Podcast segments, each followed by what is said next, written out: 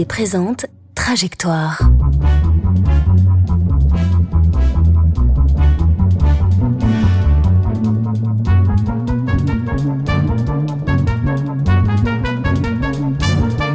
Trajectoire, le podcast de la culture mathématique.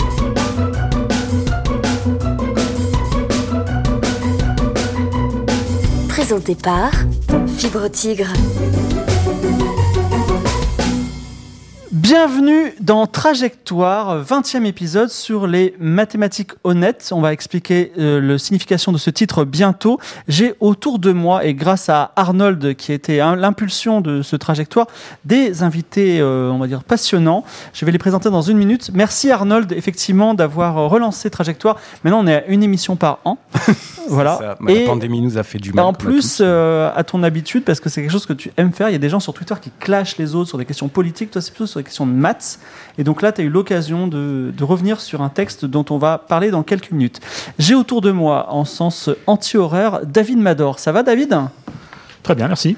Voilà, alors David, tu es mathématicien, ce terme est correct? Je suis mathématicien. J'aime bien me définir comme un mathématicien touche à tout. C'est-à-dire que j'ai pas, enfin, je, je suis censé être spécialiste de géométrie algébrique, mais je fais un peu de tout. et- Donc ta spécialité c'est la géométrie algébrique, mais euh, si on te parle de quelque autre domaine, tu es, tu es à l'aise, enfin tu es content. J'aimerais bien être à l'aise sur tout. je suis à l'aise sur quelques autres sujets. Est-ce que, en plus de la géométrie algébrique, tu as un domaine de cœur? En disant, je vais pas, c'est pas ma spécialité, la topologie, mais j'aurais aimé euh, Euh, la logique, disons. la logique. oui. D'accord, très bien. Bah, c'est peut-être des choses dont on va parler aujourd'hui, la logique. Et euh, alors, si les gens ils t'écoutent et ils disent, mais ce David est, est vraiment passionnant et je veux en savoir plus sur ce qu'il fait, est-ce qu'il y a un point de chute sur Internet euh, pour Oui, si on google David Mador, on trouve un blog où je raconte ma vie et plein d'autres choses. D'accord. David Mador, donc a un blog. Vous vous googlez, vous tapez son nom, vous arrivez surtout sur. Voilà, et vous avez un peu de sa vie et beaucoup de maths et aussi d'autres choses. Plein d'autres choses, Voilà, ouais. Exactement. Donc touche à tout. Merci David. Un autre David euh, à ta droite, David Monio. Ça va? Oui, bonjour. Alors tu Ça nous va. viens déjà. Tu n'es pas. euh, Toi, tu es région parisienne, David Mador. Oui, je suis, je suis parisien. oui. Voilà, Euh, je vais, je suis pas fou, je ne dis pas le nom prénom à tout le monde, mais c'est juste qu'on a deux David, donc à chaque fois je dirais David Monio, David Mador. David Monio, tu n'es pas parisien? Non, je suis de Grenoble. Enfin, Et donc- avant, j'étais, je travaillais à Paris, mais j'ai quitté Paris depuis un certain temps. Et à Grenoble, quel, quel métier tu fais? Est-ce que je peux dire aussi que tu es mathématicien? Oh, euh, pas vraiment. Je serais, ça serait immodeste. Euh, Je suis chercheur en informatique.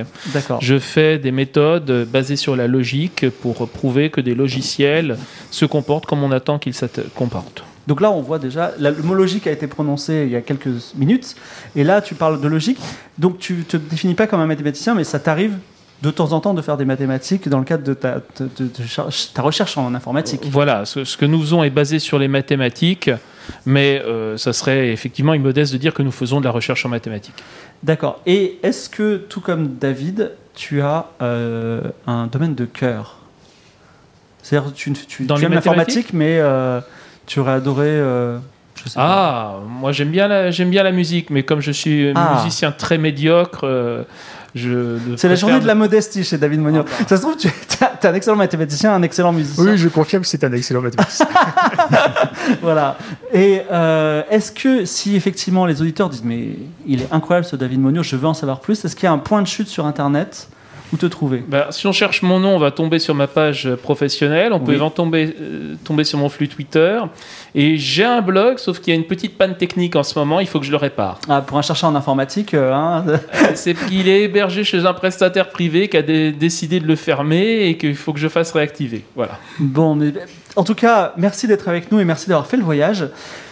Arnold, Bonjour. bienvenue Arnold, un ancien de Trajectoire, Euh, ben oui, ça fait trois ans maintenant que le Voilà. euh, que le, pardon, le podcast existe. ouais. trois ans, Mais ça fait bien deux ans qu'on n'a pas fait d'émission. Exactement. Tu es content d'être parmi nous?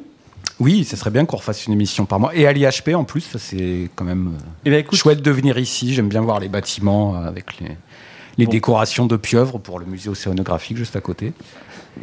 Et alors, depuis trois ans, personne ne- n'écoute Trajectoire puisqu'il n'y en a plus. Est-ce que tu peux te présenter en deux minutes? Euh, donc je suis ingénieur, donc euh, utilisateur de maths, beaucoup. Euh, depuis quelques années maintenant, je fais de l'intelligence artificielle.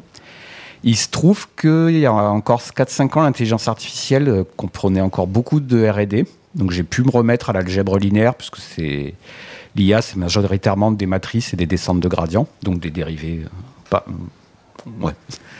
mais ça reste des maths d'ingénieur, comme je dis, c'est-à-dire la rigueur.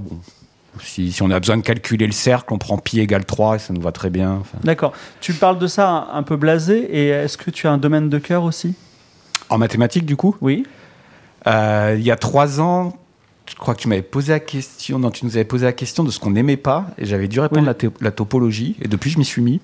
Et, et ben, Denis- c'est très Denise intéressant. Boris, qui quoi. était parmi nous, qui Hein avait dit Je déteste les équations différentielles, et toi dit J'adore ça. Voilà. Euh, voilà, j'aimais bien un système dynamique, mais ça c'est dû à mon passé d'ingénieur, je pense, euh, où effectivement, euh, Bon. tous les systèmes dynamiques. Enfin, Arnold fait partie de la communauté. Si vous voulez le rejoindre et lui poser des questions, n'hésitez pas. Il est sur notre Discord. Et à droite de Arnold, j'ai Sylvie Benzoni Gavage. Bonjour Sylvie.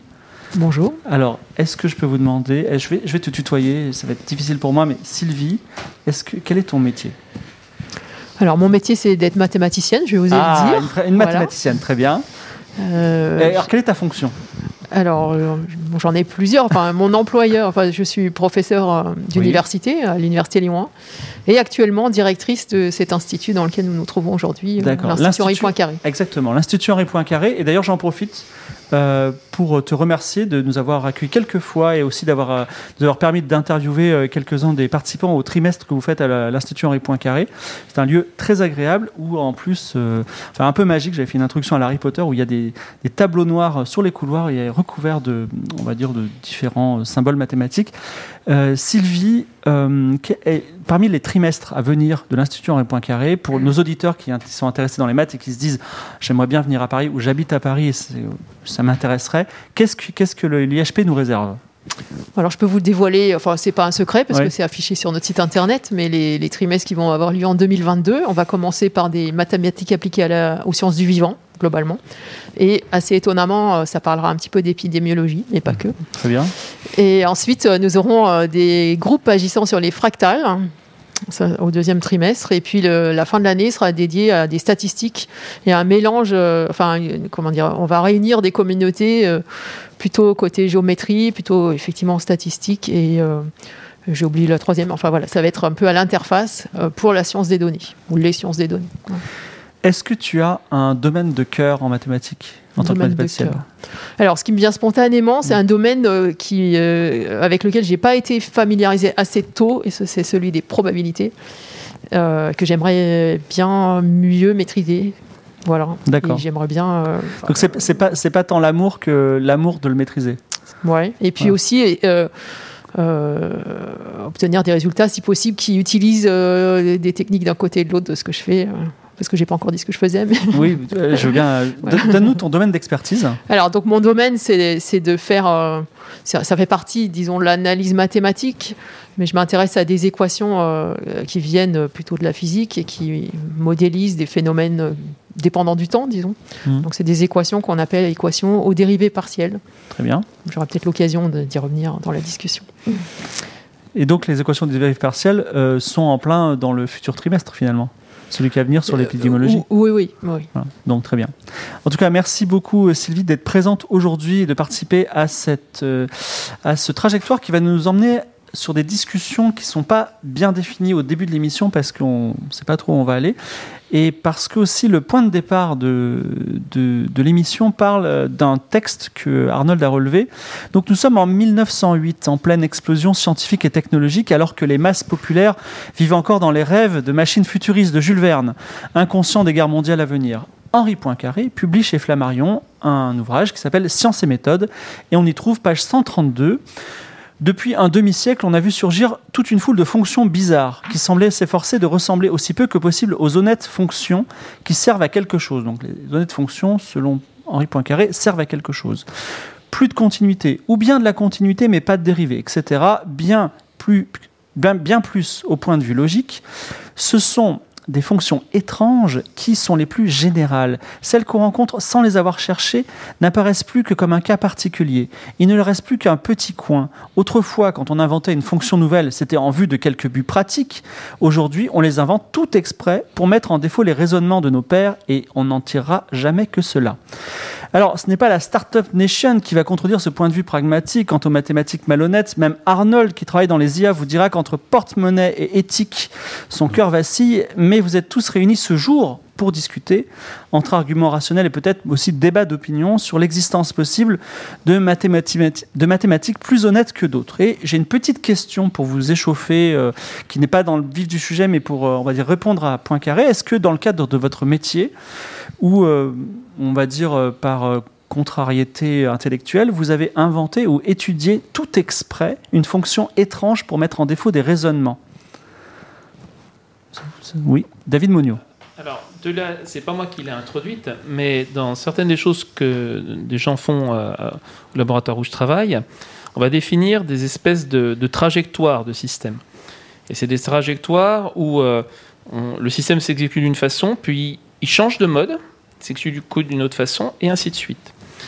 Et euh, on peut imaginer un système qui passe une demi-seconde dans un mode, ensuite il passe un quart de seconde dans un autre mode, un huitième de seconde dans encore un autre mode, et finalement, il va changer un nombre infini de fois de mode d'ici à une seconde. Ça n'a pas de sens physique, en quelque sorte. C'est un objet qui va exister dans la définition mathématique, dans la modélisation mathématique qu'on a faite du système, des trajectoires qui changent un nombre infini de fois pendant un- de, de mode pendant un temps fini.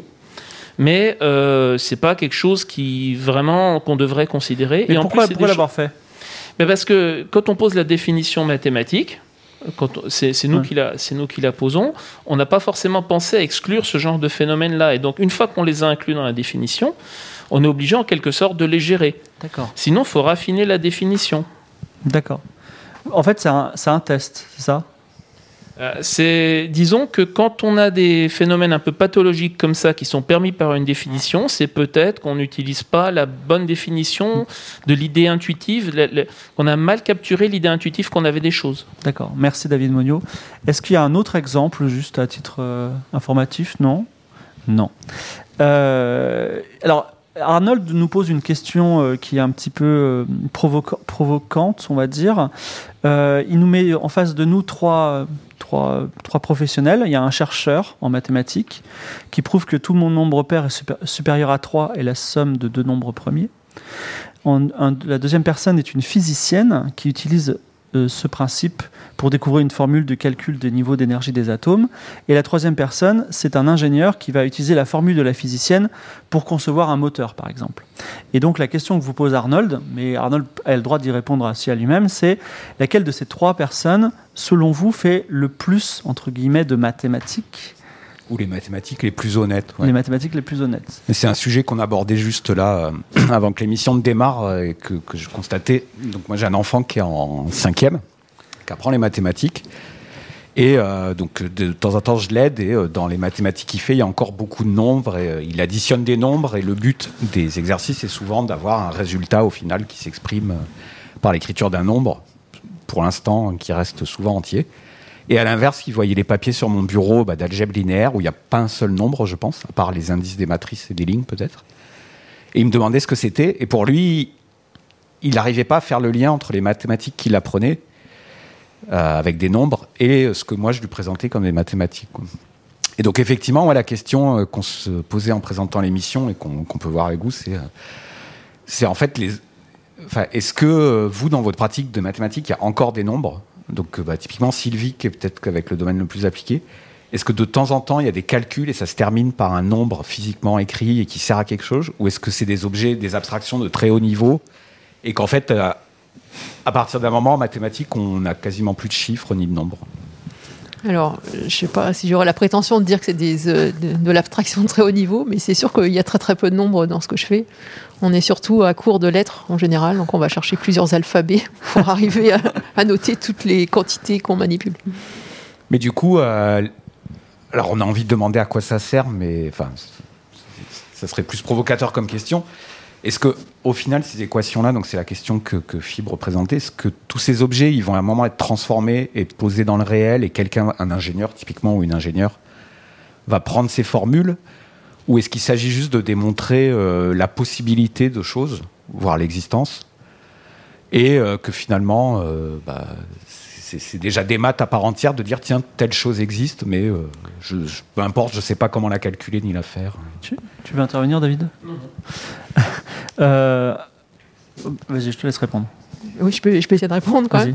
Euh, en fait, euh, effectivement, moi j'essaye plutôt de démontrer, des, par exemple, euh, l'existence, mais ce que je voudrais dire, donc j'ai parlé au début là, de- du fait que je regardais des équations, c'est pas les équations telles qu'on les apprend par exemple au lycée, si on pense à l'équation du second degré, ce sont des équations pour lesquelles on ne sait pas en général euh, calculer de solutions, on ne sait pas les résoudre au sens intuitif du terme.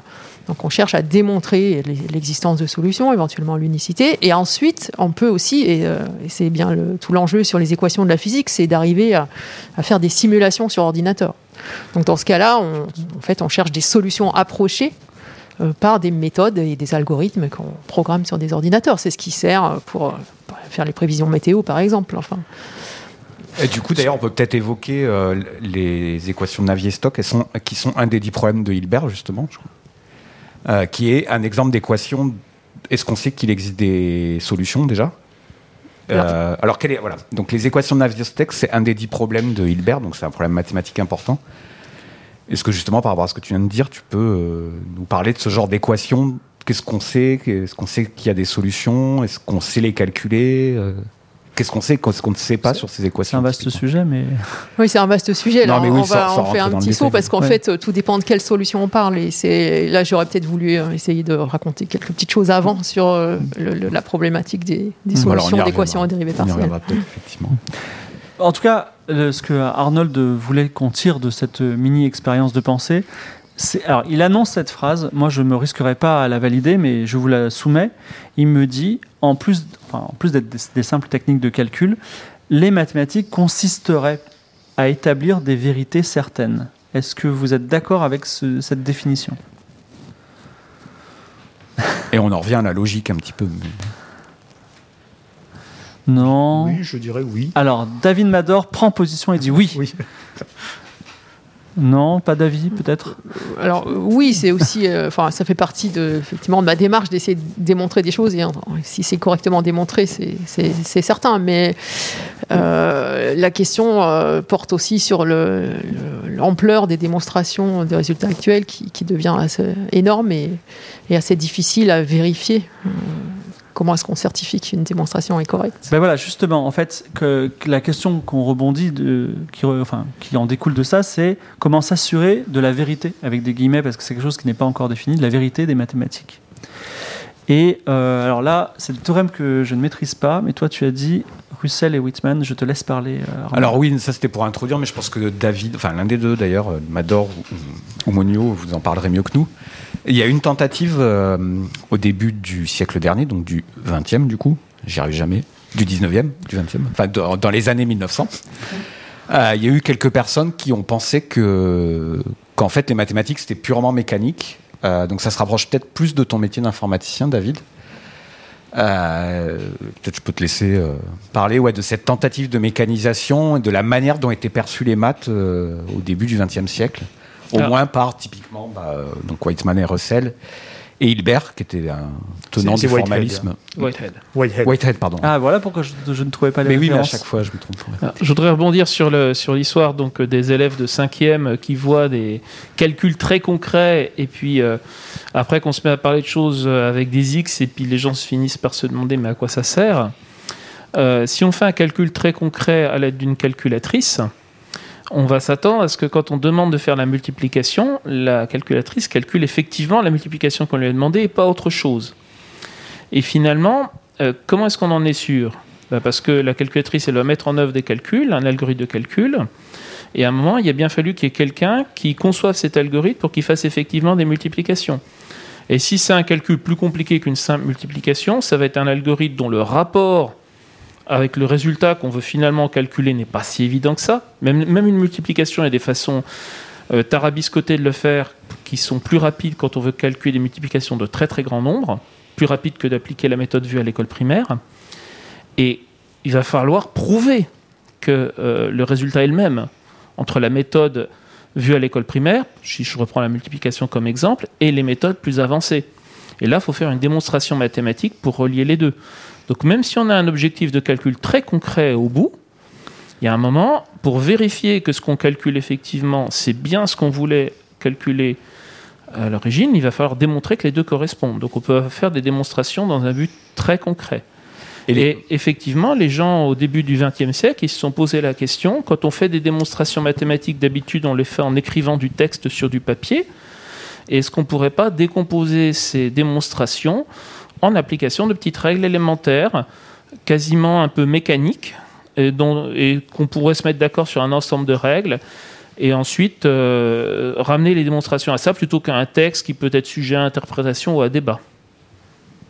Donc, euh, j'extrapole un peu, mais donc du coup là en fait, euh, ce que ce qu'on dit un peu, c'est que le travail des mathématiciens, enfin finalement, les mathématiques sont aussi un objet d'étude des mathématiciens, ce qui paraît assez trivial en le disant, mais que même carrément les preuves et les démonstrations deviennent des objets mathématiques et peuvent être manipulés, euh, et peuvent être manipulés comme on additionne des nombres euh, ou pas. Oui, ça c'est effectivement le, le, le, pro- le- programme de Hilbert, on va dire, qui a été de lancer cette, idée de transformer les mathématiques en quelque chose de complètement formel et sur lequel ensuite on n'a plus, plus de questions à se poser. Et donc Hilbert a aussi posé la question, du coup, est-ce que on peut prouver par les mathématiques que les mathématiques sont éventuellement consistantes donc on ne va pas arriver par l'application de ces règles à une absurdité, et éventuellement aussi euh, complète, c'est-à-dire qu'on va réussir à prouver euh, tout ce que, enfin, que tout énoncé donné, on arrivera à décider en appliquant ces règles suffisamment longtemps que soit l'énoncé est, est vrai, soit l'énoncé est faux, et donc il n'y aura jamais d'incertitude. Et malheureusement, euh, euh, Voilà, la question à un million de dollars, David Mador, je te la pose. Est-ce qu'effectivement on peut prouver que les mathématiques sont consistantes? Et, et la réponse est non, et c'est ce que c'est ce que Gödel a prouvé assez rapidement après le- le- la mise en place du problème de- du, du programme de Hilbert, pardon. Euh, que d'une part, euh, on ne peut pas prouver que les mathématiques sont consistantes, et d'autre part qu'elles ne peuvent pas, euh, on ne peut pas arriver pour n'importe quel énoncé donné quasiment, quel que soit le l'ensemble de règles qu'on s'est donné. Enfin, évidemment, il y a des hypothèses sur cet ensemble de règles. Si l'ensemble de règles consiste à consulter l'oracle de Delphes, là, Mm. on ne pourra pas conclure. Mais sur un type de règle tel que Hilbert l'avait envisagé, euh, on ne pourra pas toujours arriver à la conclusion d'un énoncé donné, soit qu'il est vrai, soit qu'il est faux. Alors, je vais essayer de reformuler euh, dans le cadre, euh, mais je risque de mal le reformuler, n'hésitez pas à me contredire. Donc, on- cette idée de on va arpenter le territoire des mathématiques, on va tout défricher avec une machine qui va avancer, parce qu'au début, on, dit juste, enfin, on a des méthodes telles que David Monod nous a expliqué, on avance avec ces méthodes de façon certaine, mais comme tu viens de nous le dire, à un moment, bah, ça marche pas. Il y a des trous, il y a des rochers, on va dire, et euh, on, ne, peut plus avancer mécaniquement d'une certaine façon. Euh, C'est-à-dire qu'il y a- des, types de problèmes où on sait qu'on n'arrivera jamais, euh, et on peut même en exhiber, on n'arrivera jamais par, les méthodes qu'on s'est données à l'avance, soit à, à démontrer le résultat, soit à réfuter le résultat.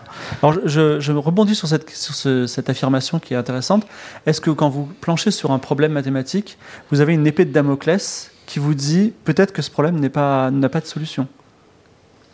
À cause de cette euh, Alors, en fait, caractéristique des mathématiques En fait, en pratique, la différence entre un problème qu'on ne peut pas, pour des raisons théoriques, on ne peut pas réussir à résoudre, et un problème que pour des raisons pratiques, on ne peut pas réussir à résoudre, la différence est assez faible. Donc, euh, le, le gros problème, c'est surtout qu'on n'arrivera pas soi-même à le, à le prouver. Et la question de savoir si, en fait, il est indécidable n'est n'est finalement pas tellement importante pour la plupart. Enfin, je pense que les collègues seront d'accord que.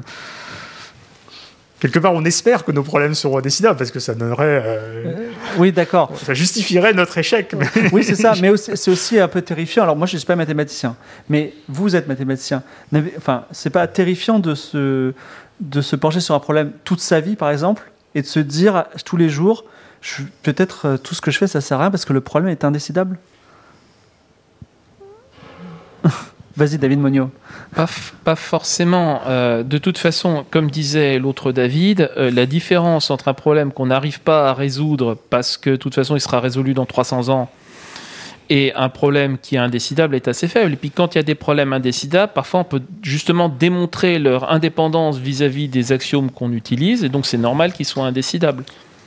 C'est-à-dire c'est des, des problèmes où finalement on peut choisir euh, si on le suppose positif ou négatif et on peut continuer de faire des maths euh, euh, comme ça. Ça, euh, je vais dire peut-être une énorme bêtise, mais ça veut dire qu'on est face à ce problème, il, il est, il est indécidable, donc on décide nous-mêmes, on fait une sorte d'axiome au milieu du chemin, c'est ça? C'est comme si vous avez un problème où on vous demande l'âge du capitaine et pas d'informations sur l'âge du capitaine d'un bateau. Eh ben, vous avez euh, deux branches des maths où l'âge du capitaine est inférieur à 40 ans et supérieur ou égal à 40 ans, et les deux sont respectables. D'accord, très bien. C'est bien dit. Et donc, euh, pour, pour avancer, euh, Arnold va un peu plus loin et dit, puisque euh, les mathématiques euh, ont des trous, en quelque sorte, euh, est-ce que tous les nombres, ils existent? Alors, je, vais préciser parce qu'on a, on a fait un raccourci dans, dans, dans la démonstration des théorèmes, tu l'as brièvement dit, Sylvie, il y a aussi euh, le fait de démontrer que des objets existent. Et ça a l'air d'être une part. Alors, moi je connais, je le sais parce que je m'y intéresse, mais euh, c'est important pour les gens qui écoutent. En fait, l'existence de certaines choses a l'air d'être une part importante des mathématiques et déjà ben, un, gain, enfin un résultat intéressant, même si vous connaissez pas la chose au final. Quoi. Donc, t'en parlais brièvement là pour les solutions de certaines équations. Mais dans la pratique des mathématiques, en fait, il y a une grosse partie qui peut revenir à prouver l'existence ou l'absence d'existence. Est-ce que les deux sont exclusifs? J'en sais rien. Il y a des. Mais, euh, mais voilà. Et, euh, et donc, en préparant l'émission, on en revient, on en, on en venait, euh, pendant que je prépare l'émission, à la conclusion paradoxale même, qu'il y a des choses, qui, des objets mathématiques qui existent, voire des nombres, que on ne peut même pas calculer en fait. Il y a, euh, je reformule, il y a des nombres, donc euh, 1, 2, 3, 4, 5, mais c'est pas 1, 2, 3, 4, 5, des nombres qui existent. On sait qu'ils existent, mais ils ne sont pas calculables, c'est ça? Comment on Ouais. sait qu'ils existent? Ah bah, je pose la question. Vous en connaissez un des, quand des... L'exemple, ce serait la constante de Chaitin, mais peut-être que mon collègue de droite serait plus, plus à même d'en parler, non? Non, va- vas-y, si tu... Bah, la, la constante de Chaitin, c'est la probabilité qu'une, je, je sais peur de ne pas dire de bêtises, mais que- qu'une machine de Turing euh, aléatoire s'arrête. Donc c'est quelque chose qui est bien défini parce que c'est. euh, C'est une constante en plus. Voilà, c'est une constante. Bon, ça dépend un petit peu des détails de comment on a défini une machine. Donc une machine de Turing, c'est un, un ordinateur idéalisé. Donc essentiellement, on donne à un ordinateur un programme aléatoire et puis on demande la probabilité que ça s'arrête. Et donc ça, c'est bien défini parce que je viens de le définir. Mais on peut montrer que calculer des chiffres de cette constante de Chaitin, euh, c'est c'est quelque chose qui est essentiellement impossible. Enfin, c'est plus on calculer. euh, euh, calculer euh, avec une précision quelconque demande justement. euh, Enfin, c'est essentiellement. un- je Alors, je je l'explique pas très bien malheureusement. Peut-être que tu vas essayer un peu mieux que moi. Je ne vais pas prendre la, la constante de Chaitin. Euh, je, vais, euh, je vais simplement faire remarquer une chose. Si vous prenez un programme informatique, oui. pouvez-vous dire, je lance, soit il va s'arrêter un jour, soit il s'arrête pas. Bon, ça, paraît- je dis ça, personne semble contester, ça paraît totalement évident. Euh, maintenant, euh, je pourrais très bien faire quelque chose comme euh, écrire le, ranger tous les programmes informatiques par, ordre classés par ordre alphabétique. Donc ça fait une, ima- ça fait une liste Alors déjà, ça, laisse entendre que c'est possible, mais on Ça- va pas revenir. Oh, bah, on fait Mais tous les, programmes les- de, de- sont on, dénombrables. ouais. on fait tous les programmes de taille 1. On, bon, on enlève ceux qui respectent pas les règles de syntaxique du langage. On fait tous les trucs de taille 2 classés par ordre alphabétique. On enlève ceux qui sont pas des, des programmes. On les met tous dans l'ordre. Et puis on, on regarde ceux qui s'arrêtent ou pas. Et euh, ça fait un nombre. C'est une espèce de développement euh, binaire. Et puis, euh, ben, qu'est-ce que je peux dire sur la énième décimale de ce nombre? Est-ce que j'ai un algorithme qui me calcule la énième décimale de ce nombre? Et qu'est-ce que va dire l'autre David? La réponse est non, on peut Eh ben, pas. voilà. Donc Mais c'est pourtant, c'est- personne semblait choqué. Tout le monde, me- tout le monde, je, je raconte ça ici. Tout le monde a l'air de considérer que c'est bien défini. Donc le nombre, a priori, euh, il existe, euh, parce qu'il est bien défini, mais il n'y a aucun moyen de le calculer. Il n'y a y a même pas une méthode automatique qui me donne la, la énième décimale si je demande, si je lui donnais en entrée. À titre euh, de culture générale, ce nombre, il a un nom? Euh, non, là, je viens de sortir un exemple de mon chapeau. D'accord. c'est- des constructions sur les, les arrêts des machines de Turing. Oui, ça s'appelle le problème de l'arrêt. Bon, c'est un peu une variante de, de ce- cette, cette constante de Chaitin. La constante de Chaitin, c'est un peu une version condensée de ce truc-là. On essaie de, de concentrer l'incertitude Non. autour d'un seul, d'une seule quantité. Mais C'est intéressant parce que ce nombre qui n'a pas de nom, c'est typiquement un exemple de mathématiques malhonnêtes euh, selon Poincaré. Mais euh, euh, on va faire une petite pause, minuscule pause. Et pendant cette pause, Arnold a une énigme incroyable à nous dire. Est-ce que tu veux nous la dire tu- Incroyable, euh, oui. Alors il faut que je m'en souvienne, je te l'ai envoyé par mail hier. Tu veux que je la dise pour toi? Non, c'est bon, je l'ai. Donc euh, l'énigme, ça se passe dans un cinéma et il y a 100 places assises. Donc pour l'instant, les gens sont pas assis, sont pas encore assis. Les places sont numérotées et chaque spectateur s'est vu attribuer un numéro qui correspond à une place. Euh, des gens très, euh, très ordonnés, ils suivent un algorithme précis. Quand ils rentrent dans la pièce, ils vont à leur place, sauf à la place qui leur est attribuée, excusez-moi, sauf si elle est déjà prise. Et je vais expliquer pourquoi. Dans ce cas, ils prennent une autre place au hasard. Donc arrive le jour de la projection, et la première personne à rentrer dans la salle a oublié son billet. Donc du coup, elle s'installe à une place au hasard, qui est ou pas la sienne d'ailleurs. Et la question, donc l'énigme, est quelle est la probabilité que la dernière personne à rentrer dans la pièce se retrouve assise à sa place ou à la place qui lui était attribuée? Et les autres ont leur billet ou pas? Et tout le monde, ah voilà, il n'y a que la première personne qui a oublié son billet. Note qu'en pratique, ça change pas grand-chose d'ailleurs, mais... Mais pour faire simple, on va dire qu'il y a juste la première personne, elle s'assoit à une place aléatoire, et puis ensuite tout le monde suit l'algorithme. C'est-à-dire que si sa place est libre, euh, la personne s'installe à sa place, et sinon elle prend une autre place au hasard. Donc le, le problème, normalement, n'a pas besoin de mathématiques compliquées, avec un petit schéma, voire euh, en procédant par récurrence, en fait, on arrive à trouver la solution. Ça va laisse. vous, vous êtes à l'aise avec ce, ce problème? Oui, je pense que j'arriverai en, en- en temps fini. Je, je, je pense être capable. On a un tableau, blanc derrière, mais... euh, D'accord. Bon, pas de remarques sur ce problème. Très bien. Eh bien, chers auditeurs, n'hésitez pas à nous envoyer vos solutions. Comme d'habitude, il y a petite, euh, un petit cadeau aux personnes qui ont la solution, pas les trois personnes autour de la table. hein. Ils, ont- ils sont, trop qualifiés. Et on continue. Donc, euh, on va juste faire une petite digression et puis après on commencera le, vif du sujet sur bah, des nombres, les nombres calculables, les nombres euh, issus de, raisonnements. Alors Arnold a une question pour vous, c'est qu'est-ce qui rend valide un nombre? Est-ce que c'est sa représentation euh, en décimale Est-ce que c'est le symbole qui le représente? Est-ce que c'est la formule qui permet de le calculer? Ou est-ce que c'est le fait qu'une démonstration existe et qui, qui explique qu'il ça, ouais, existe? Je voulais préciser, donc, euh, pour prendre un exemple complet, complet, pardon, pour prendre un exemple plus concret et précisé, donc les nombres, bah, on en parlait tout à l'heure avec les étudiants de 5e, euh, c'est 0, 1, 2, 846, ça beaucoup de gens connaissent. Donc c'est des choses qu'on sait écrire sur du papier avec des symboles. Il y a des nombres comme pi ou e que certains gens connaissent qu'on peut écrire sur du papier avec un symbole qu'on sait calculer a priori, si je ne me trompe. Euh, J'ai pas d'exemple de, constante comme ça. euh, constante de Chaitin, mais c'est quand même assez particulier. Euh, Il y a des nombres qui n'ont pas de symbole, mais qu'on peut définir par une formule, par un algorithme, typiquement. Donc, est-ce que une suite de décimales euh, produite par un algorithme, on appelle encore ça un nombre? Euh, Je sais pas. euh. Enfin, est-ce que, est-ce que des formules, en fait, pour vous, en tant que mathématicien, mathématicienne, sont des nombres à partir du moment où elles conduisent à un, un développement décimal David Mador. Je pense qu'il n'y a, pas de doute sur le fait que n'importe quelle formule raisonnablement bien définie définit un nombre. Par contre, le, le doute, Ah bah, c'est le contraire. C'est est-ce que tout nombre euh, peut être défini par une formule? Et la réponse, c'est non, simplement parce qu'il n'y a pas assez de formules pour définir les nombres. Alors ça, c'est On a un nombre, ouais, c'est un résultat intéressant. on a un peut-être, nombre euh, dénombrable de, de, de- de symboles, donc de formules qu'on peut écrire avec ces symboles. Et quelle que soit la manière dont on s'y prend, ensuite, il faut regarder les détails de qu'est-ce qu'on appelle une formule et des choses comme ça. Mais quelle que soit la manière dont on s'y prendra, il y aura toujours beaucoup plus de nombres euh, dans les nombres réels que de nombres qu'on peut écrire avec n'importe quel que- type de formule ou qu'on peut définir avec n'importe quelle définition finie. Je vois Sylvie et, et David qui, qui hochaient la tête. Je pense que c'est enfin, un résultat qui est assez connu pour les mathématiciens, mais qu'on peut peut-être préciser. Ouais. Euh, mais Philippe, on en avait déjà parlé. C'est donc le nombre de nombres qui existent est supérieur au nombre de formules qui existent. C'est ce que tu viens de dire, euh, David. Quoi. Tout à fait, oui.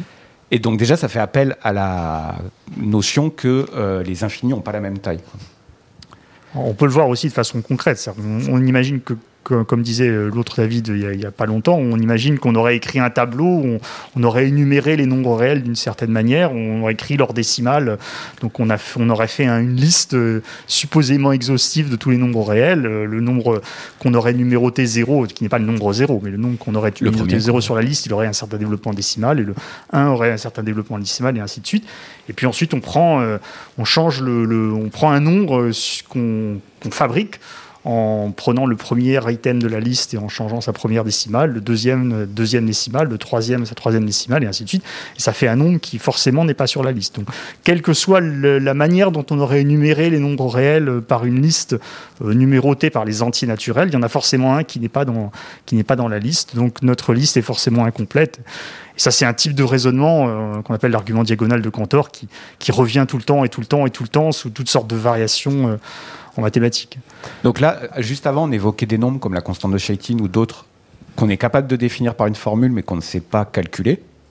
Et là, en fait, on est en train de dire qu'il y a une immense majorité de nombres, voire une infinie, enfin, que c'est en fait la majorité des nombres qui existent. Alors, est-ce qu'on est peut considérer qu'ils existent du coup si on ne peut pas les écrire? On Euh, Mais il n'y a aucune formule ou aucune phrase en français ou en quelque langue que ce soit qui permettrait de décrire ou d'appeler ce nombre. Oui, tout à fait. On peut, pas les, on peut, on peut les traiter collectivement. C'est-à-dire qu'on peut faire des énoncés sur l'ensemble des nombres réels, mais l'écrasante majorité d'entre eux, on ne peut pas les nommer, on ne peut pas les décrire, on ne peut pas les. J'ai j'ai une question, sauf si j'ai rien compris. C'est co- comment on est sûr que ces nombres ils existent vraiment si on peut pas les démontrer, les écrire et euh, et euh, on- parce que si ça se trouve ils n'existent pas. Qu- quel est- enfin, Qu'est-ce que ça veut dire Ils existent ou ils n'existent pas? Après, ben, on arrive sur des questions. Moi, je sais pas. J'imaginais quand on parlait de nombres, je pensais à 1,2 par exemple.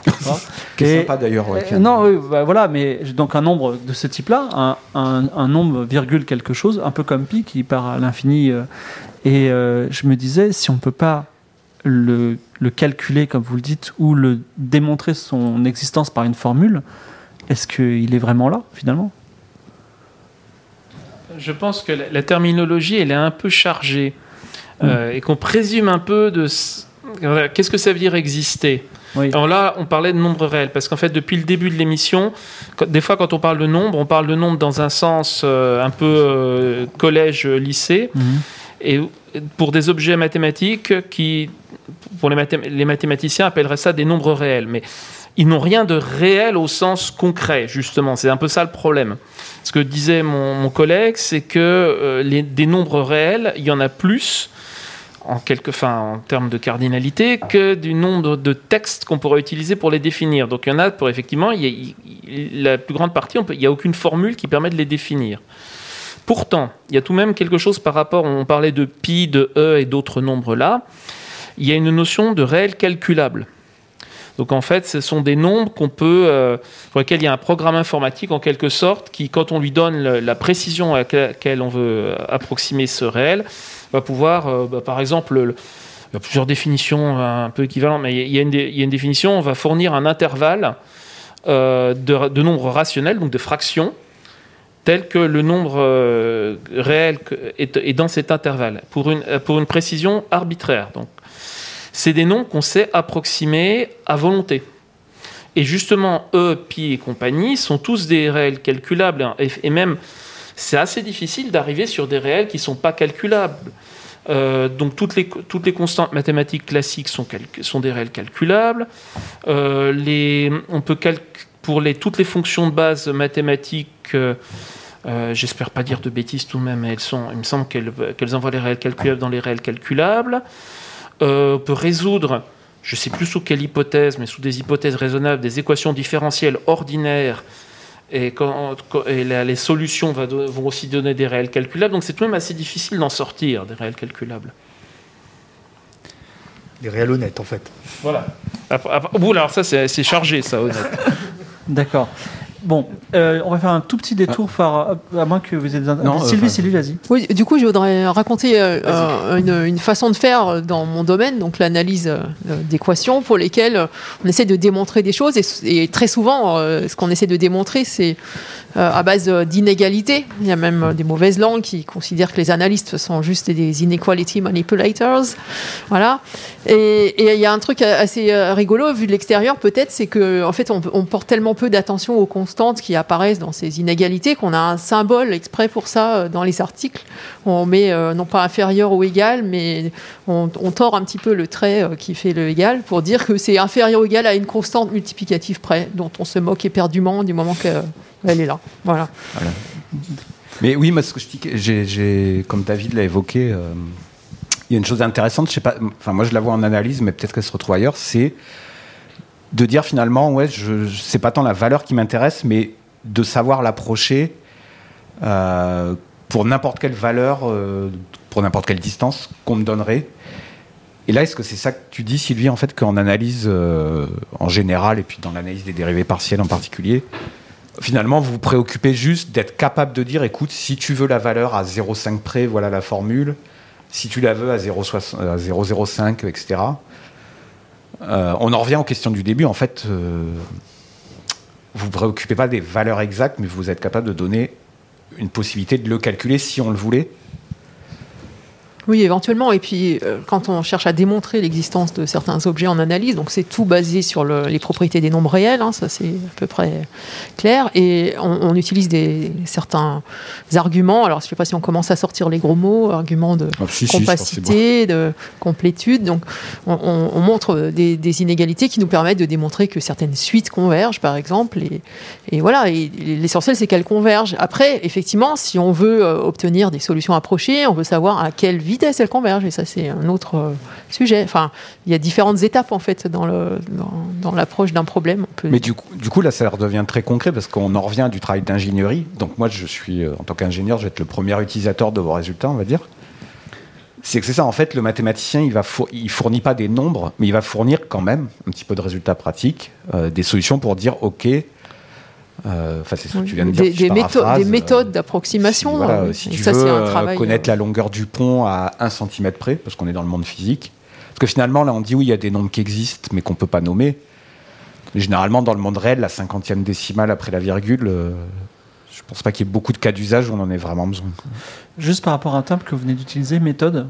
Est-ce que, est-ce que une méthode c'est comme un algorithme? Alors, Est-ce que ça se fait Parce que moi, je, Ouais, en tant un- qu'ingénieur, une démonstration, oui, un hein. théorème, ça va. Mais la méthode, j'ai un- c'est un objet que j'avais jamais rencontré. Bon, alors j'avais peut-être en tête euh, méthode numérique, c'est-à-dire Ah. moi, donc euh, quand je parle d'équations euh, aux dérivées partielles, comme j'ai dit, c'est des équations qu'on ne sait pas résoudre, on ne sait pas exprimer de solutions euh, à partir de fonctions connues, sauf dans des cas très particuliers. Et, et donc les méthodes numériques consistent à, à passer au- en discret, c'est-à-dire euh, rendre euh, le- les variables réelles qui sont le temps, l'espace, euh, des variables discrètes. Donc on, on- on discret, enfin on- remplace le- finalement les nombres réels par euh, Par une des- suite de, de- de nombres qu'on peut ensuite euh, donner à l'ordinateur pour calculer. Et, et on, indique euh, dans la méthode numérique comment l'algorithme va, va calculer euh, D'accord. ces solutions approchées. Merci pour ces clarifications. On va faire un petit détour pour clore le chapitre euh, sur Poincaré proprement dit et avant d'aborder le vrai cœur du débat, sur les fonctions pathologiques. Est-ce que quelqu'un veut prendre l'initiative de, de- de parler de, enfin de dire les fonctions pathologiques? En gros, c'est ça? Non. Alors, ouais, fonction pathologique, et on l'a un peu étendu en préparant, et les paradoxes aussi, c'est-à-dire. euh, donc là, c'était pour présenter les. Enfin, faire je vais, je laisser peut-être David. Mador, euh, qui ne vient pas souvent à Trajectoire, euh, dire euh, ce qu'il pense des, des fonctions pathologiques. Enfin, pour moi, les fonctions pathologiques, c'est les fonctions qui servent à se rendre compte que on, on a des, enfin, ça sert à donner des contre-exemples à des théorèmes. On pense avoir donné un théorème qui a, qui a telle et telle et telle hypothèse, et en fait, on se rend compte qu'il manque telle hypothèse parce que telle fonction donne un contre-exemple. Donc, c'est surtout pour se rendre compte des limites de notre raisonnement et qu'est-ce qu'on va pas pouvoir démontrer avec euh, certaines hypothèses. D'accord. Mais ensuite, des exemples de fonctions pathologiques, on peut effectivement les, re- les rechercher pour les rendre aussi méchantes que possible. Donc, par exemple, une fonction, on a tendance à imaginer quelque chose qui se représente par un graphe où on va tracer euh, en abscisse euh, l'entrée de la fonction, en ordonnée la sortie. Il y a des choses qui sont tellement méchantes que si on les dessinait, on verrait rien du tout. Par exemple, on peut donner un exemple d'une fonction. Il existe des fonctions réelles qui prennent sur n'importe quel intervalle, aussi petit soit-il, toutes les valeurs réelles. Donc, euh, si on essaie de la tracer, euh, on va avoir euh, sur n'importe quel intervalle, ça va être tout noir. Donc, en fait, le, le tableau serait tout noir si on la trace. D'accord, très bien. En fait, ce- tu as répondu à ma dernière question parce que, en fait, bon, j'ai préparé un petit peu l'émission, mais pathologique pour l'Internet grand public tel que je fais partie, c'était pathologique égale fonction de Weierstrass ou fonction euh, type fractal, c'est-à-dire euh, nullement Oui, il y a beaucoup plus mais méchant que ça. Enfin, ensuite, Voilà. il y, a toutes sortes de niveaux de pathologie. Une fractale, ça va être quelque chose qui, le Poincaré le disait, et qui, qui est continu, mais qui n'est dérivable nulle part, typiquement. Enfin, ça dépend des fractales, mais généralement, ça va être ça. L'exemple que je propose, il est même pas continu, il est continu nulle part. On peut faire des exemples plus ou moins méchants selon le, le degré, selon le type de théorème. Donc voilà, cherche à- pathos au sens, alors sauf si je me trompe, de la douleur, c'est-à-dire qu'on a un monde qui va bien et puis tout d'un coup la, la douleur arrive puisqu'il y a une fonction qui nous explique que notre petit monde et nos illusions n'existent plus. On peut aimer ça, hein, notre recherche. C'est Ouais, en fait, je, je voudrais rebondir sur des questions peut-être d'enseignement, parce que j'ai l'impression que c'est un peu une douleur des étudiants et des étudiantes. C'est-à-dire qu'on leur introduit euh, peut-être en fin de collège euh, des fonctions très très basiques euh, qu'effectivement on peut bien se représenter par un graphe comme disait David. Et, après quand on veut leur faire manipuler des fonctions plus abstraites euh, qui sont pas représentables c'est très compliqué. Et il y a beaucoup d'étudiants et d'étudiantes pour qui le, saut à franchir est, est vraiment difficile. Et pour vous, ça a été euh, à titre personnel, quand il a fallu manipuler des fonctions qu'on ne pouvait pas dessiner, ça a été compliqué? Alors, je, je l'évoquais avant de démarrer l'émission. En fait, euh, je fais partie de la génération qui a commencé à manipuler des fonctions tout petit, et, et du coup, euh, moi, je me suis, bon, voilà, je vais pas. j'ai- En fait, c'était avant qu'on me parle de les tracer, donc euh, Ah, j'ai pas cherché. À...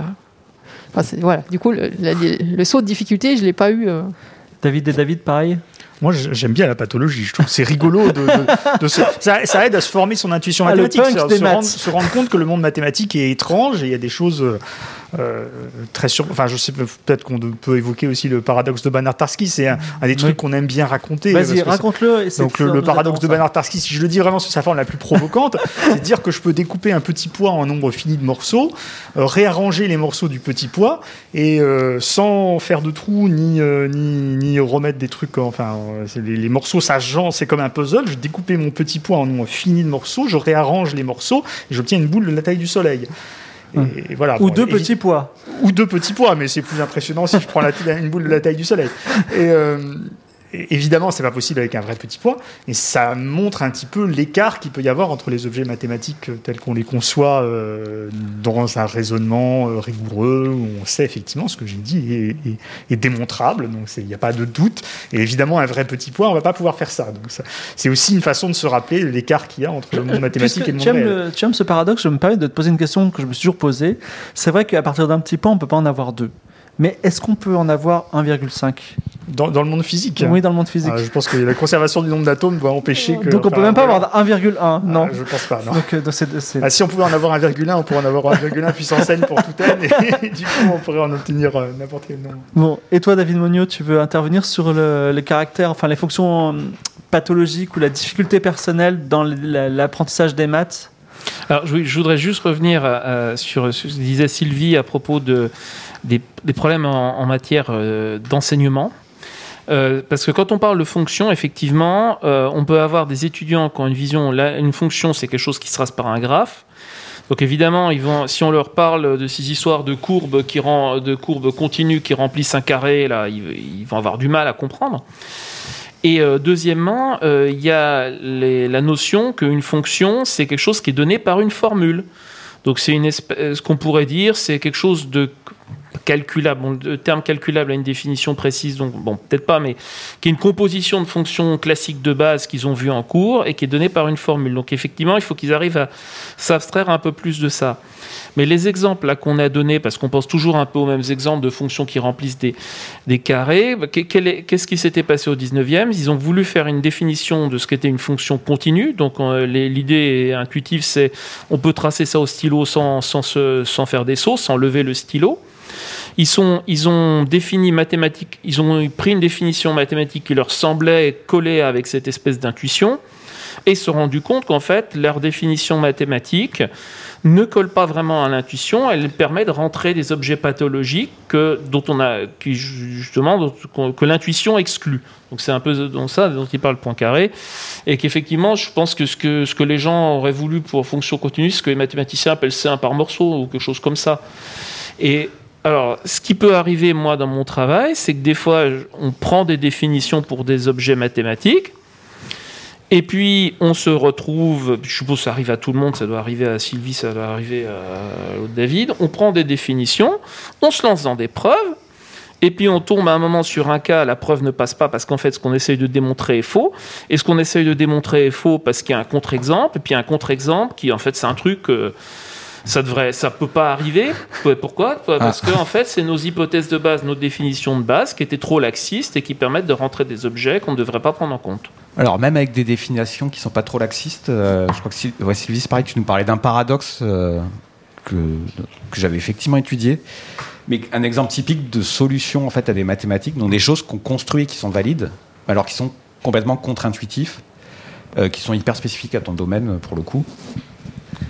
Alors peut-être euh, je peux revenir un petit peu en arrière sur euh, ce que c'est que ces histoires de solutions, de, de- des Ouais, il va équations. peut-être falloir ouais, pour. Alors, si je prends euh, le point de départ, les premières équations un peu plus compliquées que les équations de second degré qu'on rencontre, ce sont les équations différentielles, où là, l'inconnu, c'est une fonction d'une variable. Souvent, c'est le temps, par exemple, si c'est un phénomène d'évolution qu'on représente, comme un pendule qui oscille.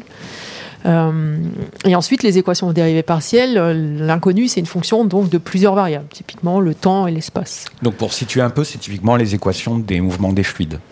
Donc En particulier, euh, les équations des mouvements des fluides, donc l'écoulement de l'eau, la propagation du son, de la la lumière. météo. Voilà. Donc on peut, enfin, la plupart des phénomènes physiques peuvent se modéliser d'une façon plus ou moins idéalisée par ce genre d'équations. Et, euh, et après, tout dépend euh, de quelle solution on parle. Alors, si je reviens aux équations différentielles, en fait, on peut s'intéresser à essayer de trouver des formules qui résolvent ces équations. C'est ce que les gens s'escrimaient à faire, je pense, au 19 jusqu'au 19e siècle. Puis justement, après, disons, à partir de Poincaré, euh, on s'est mis plutôt à avoir un point de vue plus global et à regarder plutôt des trajectoires, c'est-à-dire prendre différents types de conditions initiales. Si j'ai un pendule, je le lance à une certaine vitesse, par exemple, et puis euh, voir ce que ça, donne. Et, bon, tant qu'on reste avec des équations différentielles, euh, euh, l'espace ambiant dans lequel on regarde ces trajectoires, c'est un espace relativement concret. Donc pour le pendule, ça va être ce qu'on appelle le plan de phase. On regarde l'angle que fait le pendule et puis sa vitesse, et puis voilà. Donc on est, disons, dans un espace honnête, de dimension finie, un plan. On arrive encore à se le représenter visuellement et mentalement. Et le truc, c'est qu'avec les équations aux dérivées partielles, c'est là où ça se corse euh, notablement, c'est qu'en fait, euh, il n'y a plus de notion naturelle d'espace ambiant, puisque l'espace ambiant est encore composé de fonctions, typiquement des fonctions de la variable d'espace. Puisque si je fais mon équation différentielle euh, ordinaire, l'inconnu, c'est une fonction du temps. Et si je représente la trajectoire de cette fonction, ça me fait un graphe dans le plan, par exemple. Tandis que si j'ai une équation aux dérivées partielles, L'inconnu, c'est une fonction encore de la variable spatiale et euh, donc c'est un espace euh, qui n'est pas naturel. Il faut savoir euh, de quelle régularité, par exemple, je parle pour cette fonction inconnue. La régularité, c'était. C'est-à-dire, on parlait, on parlait de ré- ré- régularité là. hein. Est-ce que je lui demande juste d'être continu? Au sens euh, défini proprement, ou bien est-ce que je lui demande d'être dérivable? C'est un peu mieux parce que quand même dans dérivée partielle, il y a dérivé, donc il faudrait que j'arrive à dériver d'une certaine façon cette, euh, fonction. Mais en fait, il s'avère qu'il y a des équations pour lesquelles, si on demande trop de régularité, ben, on n'a pas de solution. Euh, L'exemple le plus frappant, c'est l'équation de, des écoulements de l'air ambiant.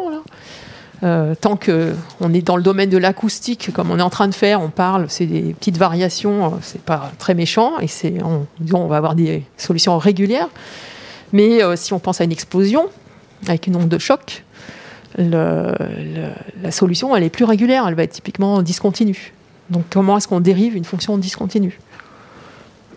C'est Donc là, pour essayer de, résumer et expliquer un peu, tu- en fait, ce que tu nous dis, c'est que là, en mathématiques, les objets que tu manipules, c'est pas des nombres, euh, c'est des fonctions. Des Donc la fonction est un objet mathématique qui peut être solution d'une équation comme nous on les connaît, euh, du style x-2 égale 0. Et les propriétés qu'on avait attribuées à des nombres, comme euh, ce nombre est pair ou ce nombre est plus grand que 4, là, dans ton cas, c'est cette fonction est différenciable, euh, cette fonction est continue, je sais pas Oui, quoi d'autre. Oui. Et, et donc la- à la question euh, quelles sont les fonctions honnêtes, on peut adjoindre aussi euh, plus globalement quels, quels sont les espaces de fonctions honnêtes.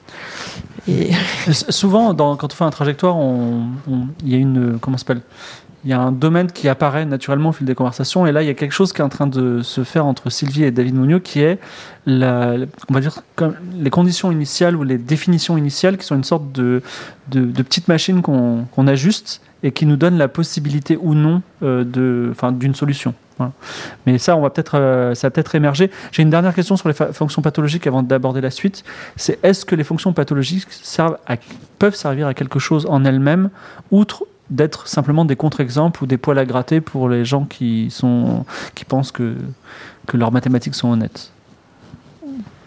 Alors, euh, du coup, c'est peut-être la suite de la réponse à la question Ah. d'Arnold. Bah, et ça, c'est euh, dans les solutions que tu peux Ouais. trouver. euh, C'est-à-dire, euh, est-ce elle, questionne, en fait, euh, elle, elle nous questionne sur euh, la validité des équations qu'on regarde. Hmm, D'accord. hein, parce que là où vous voulez m'emmener Arnold, c'était sur les le, équations de l'air. sur les équations. euh, donc, alors, ça, ça concerne les équations des fluides dits incompressibles, comme l'eau, Mhm. et non visqueux. Donc, dans certains régimes, on considère que l'eau n'est pas visqueuse. Et, et effectivement, il y a quelques années, maintenant, enfin deux décennies, puis ça a été, euh, ça a été ensuite précisé euh, dans les années 2010, un peu avant. euh, ces équations, on a montré qu'elles ont des solutions extrêmement pathologiques, qui sont, en fait, qui correspondent à l'image. Et euh, on a en particulier un séminaire Bourbaki qui avait été euh, fait par mon prédécesseur Cédric Villani sur ce sujet. Donc euh, je crois que l'image qu'il utilisait pour décrire ce phénomène, c'est imaginer un lac tout à fait au repos, aucune vague, rien du tout. Il est au repos et puis tout d'un coup, il met à s'agiter furieusement pendant un temps, et sur en plus une zone bien délimitée, pendant un temps donné, et au bout d'un certain temps, re- revient tout à fait calme. Voilà. Et ces solutions pathologiques, c'est ça, c'est des solutions euh, qu'on dit euh, à support compact dans l'espace-temps. Euh, il il se passe rien, puis un truc absolument sauvage, et à nouveau rien. D'accord. Est-ce que c'est la même chose que le paradoxe de Banach-Starsky, c'est-à-dire c'est possible mathématiquement, mais physiquement c'est pas possible? Alors- Ou alors est-ce que ça serait éventuellement possible, comme la création d'antiparticules en mécanique quantique par exemple? Enfin, je- Euh, Est-ce que, les, est-ce que la- ces solutions-là, elles sont impossibles physiquement parce qu'elles nécessiteraient euh, des pics d'énergie infinis, j'en sais rien a, il y a- il y a- il y a une, petite obstruction physique, mais c'est pas si clair et on ne sait pas bien ce qu'on ce qu'on- ce qu'on doit conclure de, de ce résultat, si ce n'est que ça, ça questionne sur, le, sur ces équations qui sont à nouveau euh, c'est idéalisé. Par exemple, j'ai mentionné que c'était pour les équations euh, des fluides incompressibles. Ceci dit, les équations des fluides compressibles ont des solutions tout aussi pathologiques. euh. Donc en fait, là, vous savez pas encore si c'est une solution euh, qui, qui est tout à fait valide, ou si en fait ça montre, bah, comme le disait David, euh, l'intérêt de la fonction pathologique, que vos prémices, enfin vos axiomes de base sont faux, ou qu'il y a une... Mais ça ramène à la question de où, dans quel espace on cherche les solutions? Est-ce qu'on s'autorise des solutions aussi sauvages ou pas? Et est-ce que ça a un sens pour la physique? Vas-y, David Monio. Oui, alors euh, je- je- j'entends euh, Sylvie qui parle de, de so- de solutions un peu pathologiques. Puis je, je- pense au fait que là, on, a déjeuné avant de faire cette émission. On a croisé dans le restaurant un, professeur au Collège de France qui fait justement un cours sur la preuve de programme. Et quand on fait des cours sur les preuves de programme, il y a un moment, on va vouloir démontrer que l'exécution du programme, euh, on, mode- on donne des méthodes pour montrer que l'exécution du programme va forcément respecter telle ou telle propriété. Et là, suivant comment on pose ces définitions, on peut considérer que les exécutions finies du programme, ou on va également considérer des exécutions infinies, où le programme, en fait, il ne termine jamais de s'exécuter. Et c'est en fait c'est assez facile de glisser, euh, de, un peu de pas tenir compte de l'une ou l'autre dans, dans les définitions. Et euh, ça veut dire que si on pose les choses, mais c'est très facile de pas se rendre compte qu'on fait, qu'on n'y pense pas. On va pouvoir, ne, on, peut, on peut ne pas se rendre compte que le programme qu'on est en train de, enfin, on peut faire des preuves. On dit, bah, si le programme il termine, alors il, rend le bon résultat. Mais en fait, le, cadre mathématique qu'on a employé ne permet pas de finalement distinguer ça de de toute façon le programme il va jamais se terminer donc on, va des fois avoir des propriétés un peu triviales. Si, je vous donne un programme qui termine jamais du tout, pour une raison évidente, c'est juste une boucle, il fait, fait rien, et puis boucle, boucle, boucle, boucle. Je peux démontrer un théorème dessus qui est s'il termine, alors il donne le bon résultat. Mais c'est un théorème qui n'a aucun intérêt pratique parce qu'on n'a pas tenu compte du fait qu'il pouvait pas, de la possibilité qu'il ne pouvait pas terminer. Donc c'est juste des petits problèmes de définition. Est-ce qu'on a tenu compte de la terminaison ou, de, ou pas tenu compte de la terminaison Et on peut dire que la terminaison, on peut dire euh, la, trace qui termine jamais, c'est un cas pathologique. On pourrait se dire, ben, on n'a qu'à l'éliminer de la définition, mais justement, si on l'élimine, on, tient, on, va, on va se permettre d'écrire ah bah ce programme est correct pour un programme qui ne l'est pas, puisqu'il ne termine jamais. Donc c'est vraiment des choses, c'est pas simplement qu'on fait des définitions avec des cas pathologiques pour mécontenter les, les collègues ou pour donner des contre-exemples, c'est que des fois le contre-exemple a un sens euh, tout à fait concret. Merci David. On va faire une petite pause. L'occasion pour Arnold de donner ta deuxième énigme. C'était quoi la deuxième C'était une pièce de monnaie. Ah oui, en plus elle est plus, plus abordable. Euh, oui, une deuxième énigme. Donc là, on est dans le cadre d'un. On va prendre un match de foot parce que je crois que les débuts de partie sont encore déterminés par un, lancement aléatoire de pièces. On va imaginer qu'un arbitre de foot doit décider à quelle équipe donner le choix du terrain. Donc tant qu'à faire, il faut qu'il le fasse de manière euh, équitable, c'est-à-dire euh, avec un lancement euh, qui a une probabilité de 1 demi, 1 demi, enfin avec un, protocole qui a une probabilité de 1,5, euh, pardon, de 1 demi. Euh, sauf qu'il dispose que d'une seule pièce et que c'est une pièce biaisée. Donc euh, biaisée, on va dire pour concrétiser qu'elle a euh, 60% de chances de tomber sur pile et 40% de tomber sur face. Et la question toute bête, c'est comment obtenir un protocole équitable avec une telle pièce qui Est-ce a... que, est-ce que par exemple, s'il le met dans une des deux mains et il dit dans quelle main est la pièce, c'est une solution? Eh bien oui, du coup. on va dire que le protocole doit lancer la pièce en l'air. On va lancer la pièce en l'air un une certain nombre plusieurs de fois, fois. hein, voilà. et pas un nombre infini de fois comme on le disait avant. Ouais, alors pas un nombre infini de fois. Est-ce que le nombre de fois a, l'air- a- a le droit d'être presque sûrement fini Et compact sur n. Quoi. Enfin, je- Non, il faut qu'il y ait le match quand même. Non, il faut que le match il ait lieu avant 23 Est-ce que c'est, est-ce qu'il y a une solution pour ta question et euh, que le match il se fasse dans l'heure? Oui, oui, il faut que ça, ça se fasse. euh, Ah oui, euh, David le Monnier il dit oui, c'est bon, ça, il s'en occupe. Donc voilà. Donc vous avez une. Alors euh, c'est pareil, c'est un problème qui se généralise, qui est intéressant. Je crois qu'on avait, on avait fait un petit jeu sur Twitter avec ça. C'est euh, d'une manière générale avec des, des comment des événements de probabilité 1 sur n. Comment ramener ça à une probabilité de 1 sur n, etc. Mais là pour simplifier, on va dire ça. Quoi. Une pièce qui a 60% de chance de tomber sur pile. Comment la lancer de manière à obtenir euh, une, probabilité de 50%. Bon, David, oui, Je vas-y. vais pas donner la solution, euh, mais euh, il faut bien, pré- faut bien préciser que les lancers successifs de la pièce sont indépendants les uns des autres. C'est- Est-ce que c'est important Ah oui, si c'est important. Ouais, c'est important. Et qu'on peut refuser. euh, Enfin, donc il y a plusieurs lancers à faire. et D'accord. on peut Bon. en refuser certains et dire je recommence. N'hésitez pas à nous envoyer vos solutions sur le Discord, voilà, dans qualité. Merci. Et nous abordons euh, la dernière partie. Je vais faire une, euh, je vais faire juste une petite parenthèse sur euh, cette question de cette problématique des conditions initiales, parce que j'ai récemment planché sur un problème qui consiste à, je me suis posé la question de est-ce qu'on peut euh, mathématiser la justice, le droit pénal, c'est-à-dire que euh, le droit, euh, en fait, c'est une série de règles après tout. Donc si la personne a tué quelqu'un avec préméditation, c'est 30 ans de prison. C'est des, des décisions relativement faciles.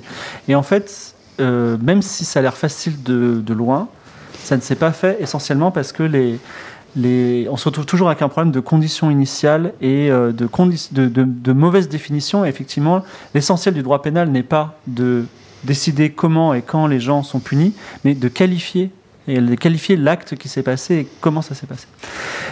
Fin de la parenthèse. Euh, c'est le gros point, et là je vous invite à, à parler de ce sujet euh, sans restriction euh, et sans volonté forcément pédagogique, mais plus entre vous. C'est une question qui me dépasse personnellement sur la logique constructiviste. Alors, oui. Ou et la constructive, logique. on sait pas, on n'est pas sûr du terme. Voilà, c'est toi qui en as parlé, mais en gros cette idée de, on a parlé tout à l'heure d'une machine qui avancerait dans, pour défricher le territoire des mathématiques, par opposition peut-être à cette idée de nous, on- avec notre imagination, on, on, on essaie différemment de défricher le territoire des mathématiques, mais pas de façon mécanique, mais d'une façon, on va dire peut-être euh, intuitive. Je ne sais pas comment on pourrait dire ça. Euh, je vous laisse ouvrir le débat. Alors, peut-être poser pour, un peu les termes. oui, donc la question euh, qui n'est pas forcément accessible pour euh, connue du grand public, c'est effectivement il y a eu un désir à un moment, euh, je ne sais pas par qui d'ailleurs, peut-être le saura, de, de revenir vers une logique plus, intui- plus en rapport avec l'intuition. Et euh, le doigt a été mis en particulier sur un axiome, enfin une méthode ou un axiome qui est beaucoup utilisé en logique, qui est alors qui s'appellerait le tir exclu, mais qui est le raisonnement par l'absurde. Donc déjà peut-être est-ce qu'il y en aurait un de vous qui pourrait préciser l'idée du raisonnement par l'absurde? Alors, qui est beaucoup utilisé. David priori. euh, vas-y. Je juste reviens sur un petit truc là sur l'histoire du droit pénal. Aïe, aïe, aïe. Il y, a eu des, il y a eu des travaux pour formaliser le droit fiscal, Hmm. le calcul de l'impôt, euh, pour pouvoir. Parce que le calcul de l'impôt, c'est des grandes. C'est c'est le code général des- de l'impôt qui est, qui est quelque chose de très compliqué, beaucoup d'articles de loi qui font référence les uns aux autres. Et il y a eu des travaux, euh, il y a parallèlement les codes de, calcul qui sont utilisés par les services fiscaux pour calculer effectivement les impôts. Et le rapport entre les deux est pas forcément si clair que ça. Et donc il y a eu des travaux sur la formalisation, sur qu'est-ce qu'on serait le bon, un bon langage de programmation pour exprimer les choses de façon à avoir les, le, code, le code fiscal d'un côté et la procédure de calcul de l'autre, avec un, avec, euh, pour les mettre en rapport euh, de façon bien claire. Également, ce qu'on m'a dit, c'est que les prestations sociales, c'est encore beaucoup plus compliqué que le, que le calcul des impôts. Mais là, c'est pareil, il y a effectivement le même problème de condition initiale. Il faut que je, je demande à la personne qui Est-ce que c'est un problème euh, indécidable? Euh, C'est-à-dire Est-ce que que c'est Turing complète? Je ne sais pas, par exemple, comment est-ce qu'ils gèrent des choses comme euh, est-ce qu'un frais professionnel est éligible ou non? Euh, ça, il y a un moment, il faut qu'il y ait quelqu'un qui examine, je suppose, si le frais, les, frais qu'on lui met devant, c'est quelque chose qui est raisonnable par rapport à l'activité professionnelle de la personne, par rapport à ce qu'on peut se faire rembourser. Je ne sais pas jusqu'à quel point on peut formaliser ce genre de choses. C'est juste que euh, cette histoire de Mais droit effectivement, pénal m'y avait fait le, penser. malheureusement, dans le droit, le, le flou est, est, on va dire, l'huile du- de notre paix sociale. Donc, euh, c'est euh, voilà, c'est pour ça que c'est compliqué. Mais en tout cas, merci pour la. On pourra en parler éventuellement. Merci, David, pour ton intervention.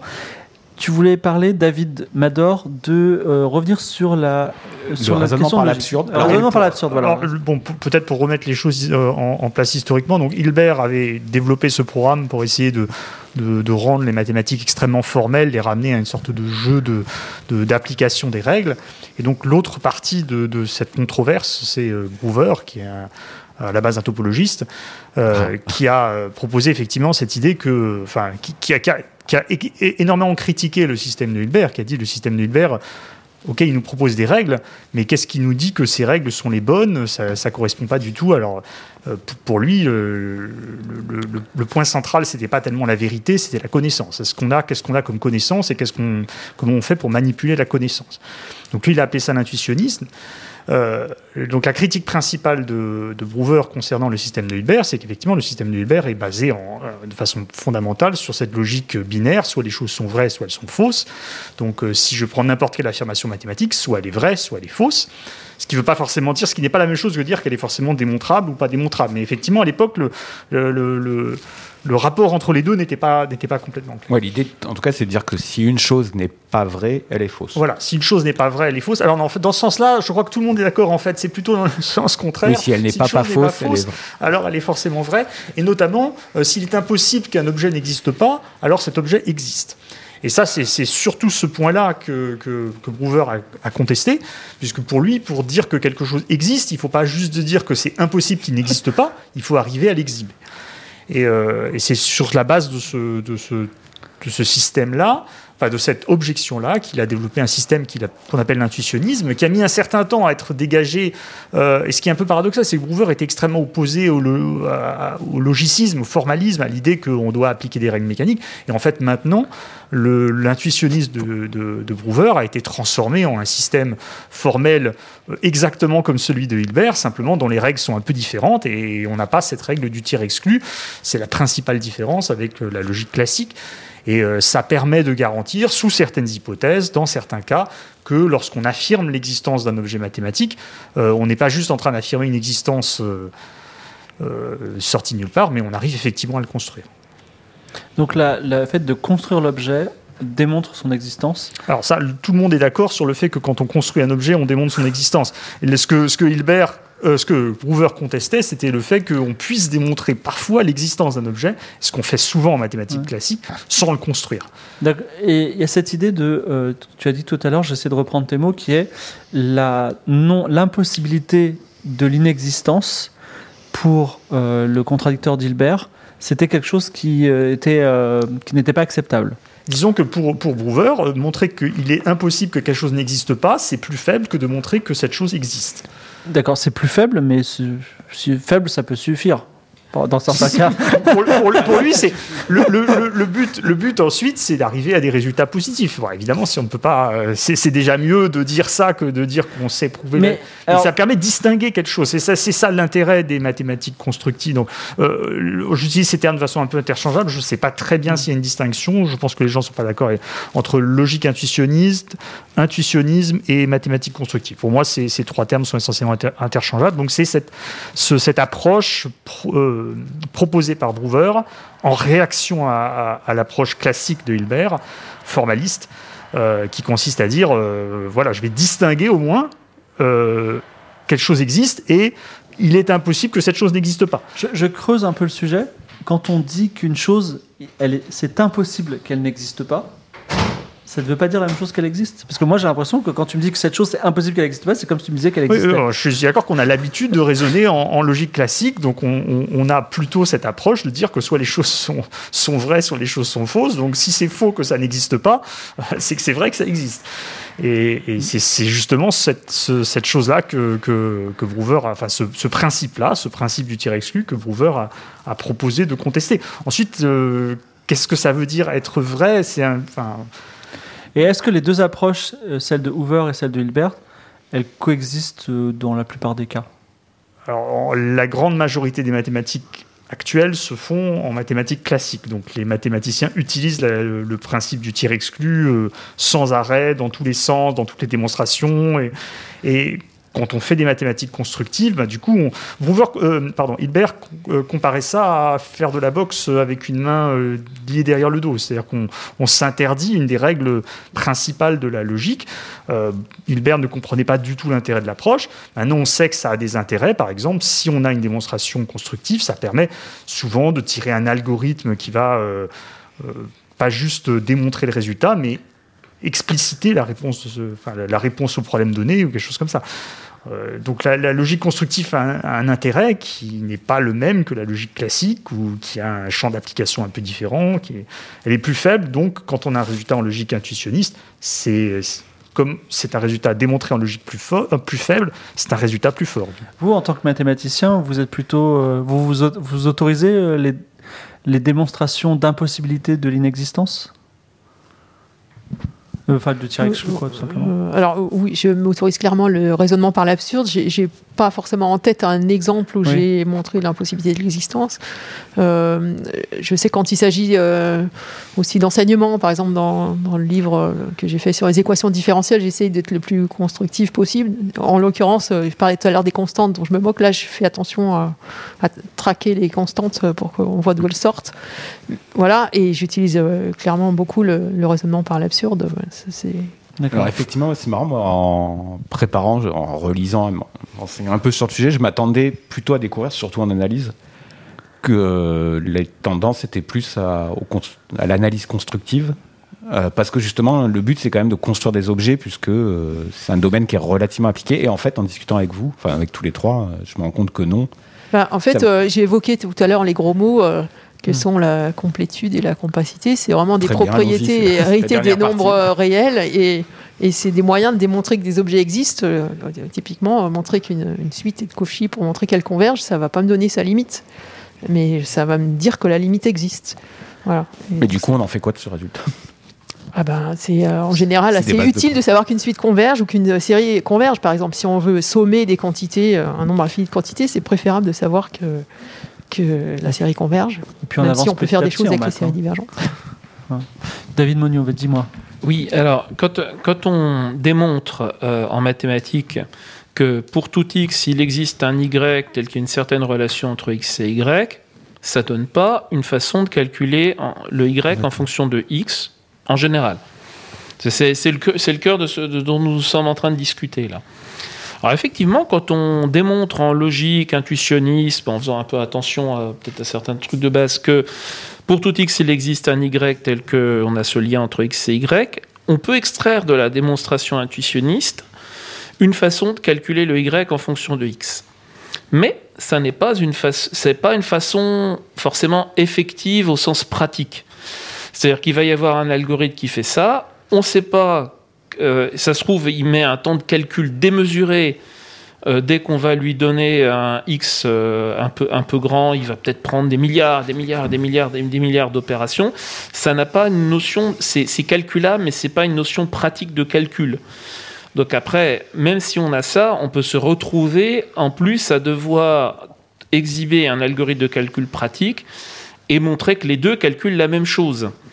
Donc finalement, est-ce que c'est bien différent de ce que font les analystes numériques lorsqu'ils démontrent l'existence d'une solution par des moyens absolument pas intuitionnistes et puis après ils font un schéma d'approximation pour arriver à approximer la solution? Bah, oui, tu t'as dit la même chose, mais en fait, c'est la même chose aussi précisément qu'on le souhaite.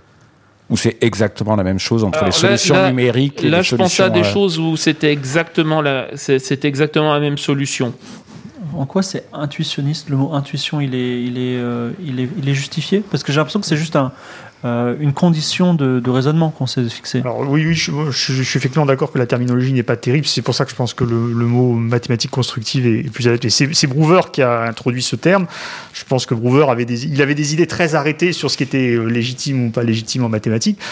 Et euh, je suis pas sûr que cette, cette terminologie soit encore euh, très très actuelle. Comme je disais, maintenant la logique intu- enfin la- donc on l'appelle, on continue à l'appeler la logique intuitionniste. Euh, c'est vraiment considéré comme une branche de la logique. Donc les choses sont extrêmement formelles et sont pas du tout intuitives comme Brouwer les avait euh, initialement envisagées. D'accord. Et par ailleurs, les, les objets même, les, les objets qu'on qu'on construit comme ça sont pas forcément. Enfin, il y a, y a autant de- de- d'objets pathologiques ou peut-être Poincaré euh, les trouverait euh, malhonnêtes. Euh, en, en- en logique intuitionniste qu'il y en a en logique classique, c'est juste que c'est pas les mêmes. On a des choses très surprenantes aussi. On a des fonctions, euh, des fonctions continues qui passent d'une valeur négative à une valeur positive sans passer par zéro, par exemple. C'est, Pardon. c'est- euh, voilà, c'est, c'est, Continue quand même Elle passe. oui, euh, parce elle- qu'en fait, ça, ce que ça elle passe dit- par l'infini ce que, ce que ça dit, c'est. euh, non, en fait, je devrais pas dire qu'il sans passer par, parce que justement, c'est impossible qu'elle ne passe pas par zéro, mais, euh, mais ça ne prouve pas qu'elle passe par zéro, puisque justement, euh, on ne peut pas faire une double négation. Ce que ça dit essentiellement, c'est que le, le théorème de- de- des valeurs intermédiaires, il il n'est pas effectif. C'est-à-dire qu'on ne peut pas forcément approcher le zéro d'une fonction simplement à partir de la continuité de la fonction. La fonction pourrait rester très, juste un peu en dessous de zéro et puis passer au-dessus de zéro, ou pendant longtemps, on pourrait passer tout de suite un peu au-dessus. Donc on peut pas, on n'a pas un algorithme euh, général qui, à partir d'une fonction continue, calcule un de ces zéros. Donc euh, du coup, en- ça nous dit qu'en logique intuitionniste, on ne peut pas démontrer le théorème des valeurs intermédiaires. Donc du coup, on peut voir ça aussi comme des, des- des contre-exemples, une source de contre-exemples et d'objets pathologiques. Et, et- et finalement, euh, les mathématiques constructives ont aussi plein de plein de- d'objets que je pense euh, Poincaré pourrait Voilà, considérer comme, euh, Ouais. pas honnête. David Monio. Je voulais juste réagir sur la, la terminologie. Euh, faut- euh, là, tout à l'heure, on parlait de nombres réels, réels, et puis on disait, bon, finalement, ils sont pas si réels que ça parce que euh, on peut même pas tous les écrire. Euh, là, on parle de logique intuitionniste qui n'est pas forcément intuitive.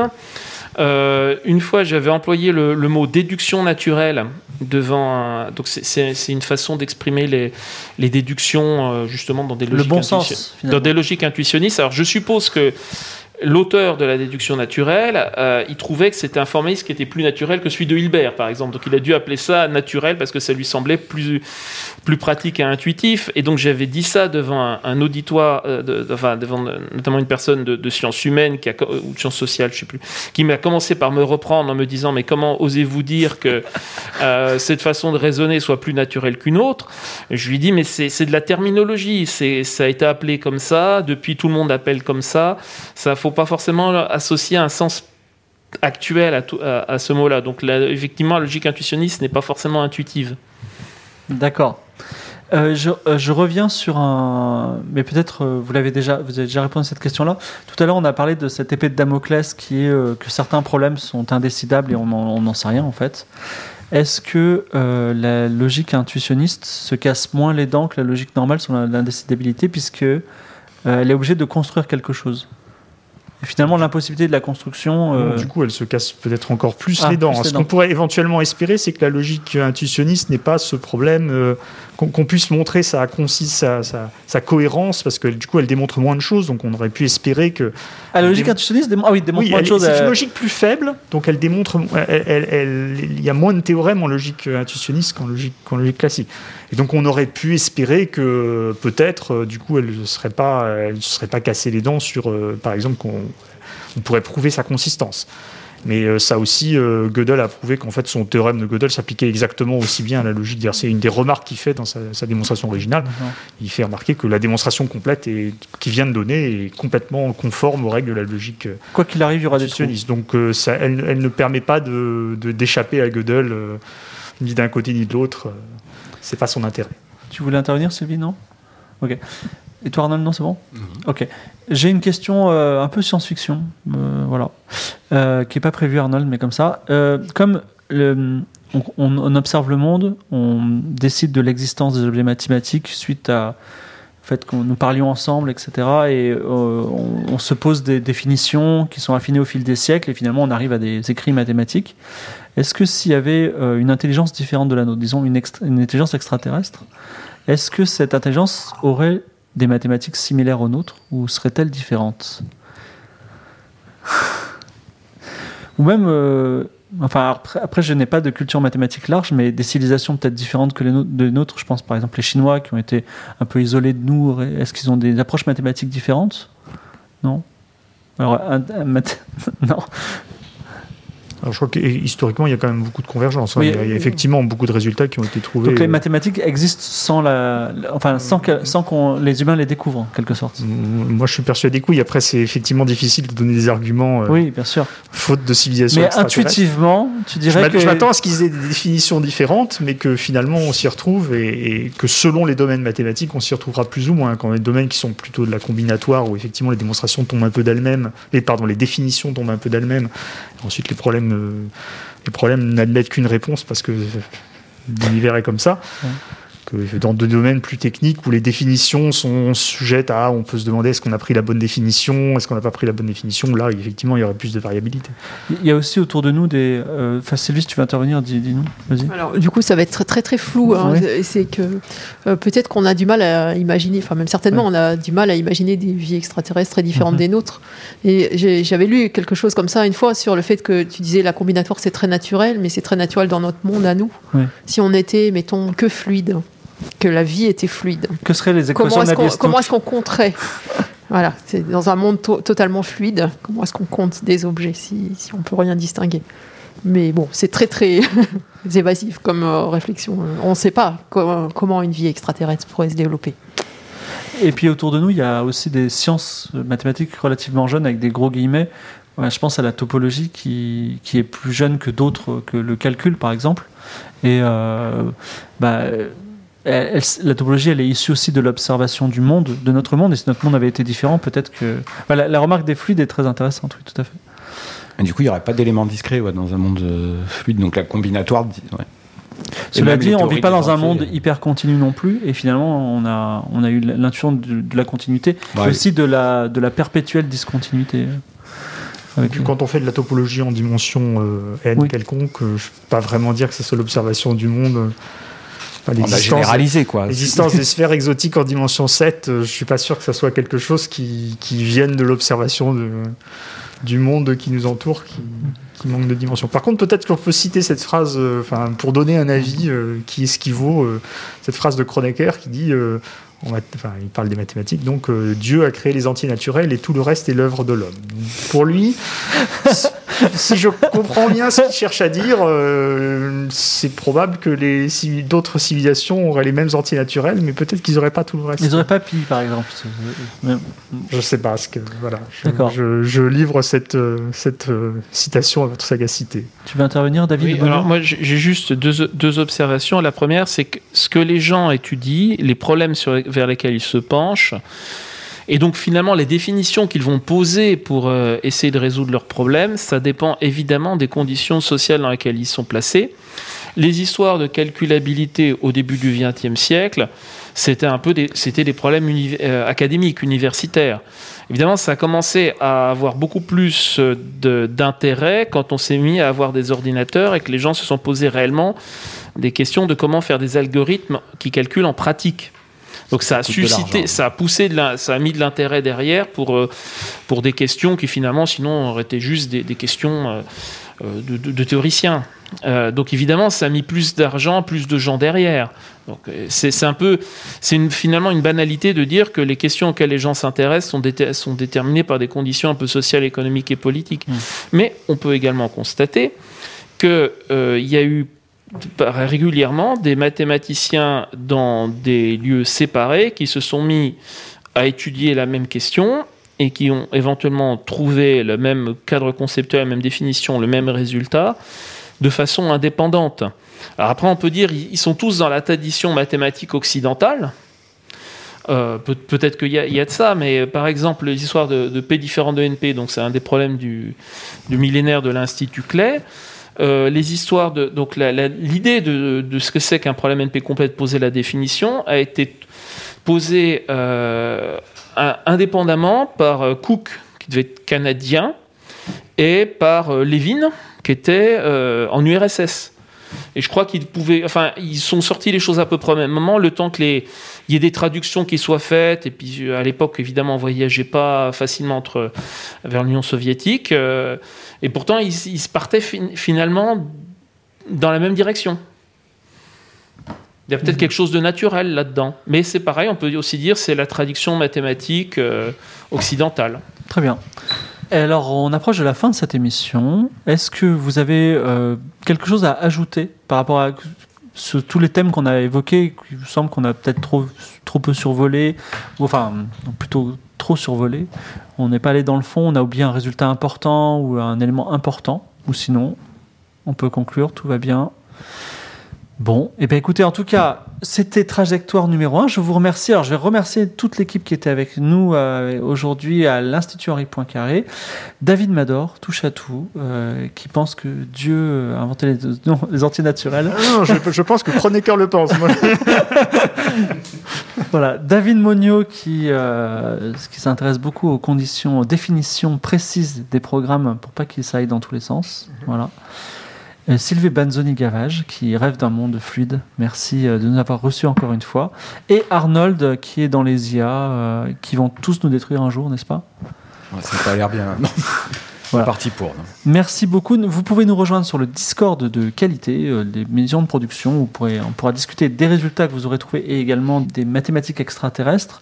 David Mador est trouvable sur Twitter ou sur son blog. David Monio aussi, trouvable sur Twitter et sur son blog. Sylvie aussi, est trouve aussi sur Mais bon, peut-être euh, on, on écrit à, à l'Institut Poincaré, je sais pas.